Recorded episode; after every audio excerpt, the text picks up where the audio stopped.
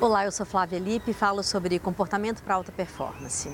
Queria falar para você hoje sobre identificação. Né? Não existe um ser humano igual ao outro. Existe algo característico de cada um que não se repete. Acho que o brilhantismo da convivência humana é compreender essa diferença e que às vezes a gente quer se encaixar num quadradinho, num formato, num local, com um jeitinho, uma carinha para ser aceito. E a gente começa uma grande autossabotagem a respeito de quem nós somos.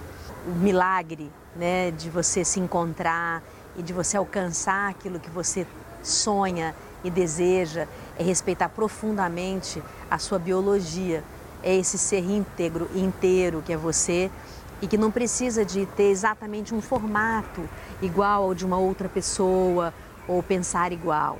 Nós devemos ser inclusivos e não exclusivos nesse sentido. Incluir muitas informações de outros, mas sermos nós mesmos e construirmos uma colcha de retalho só nossa, que o bordado vai ser diferente de outra pessoa.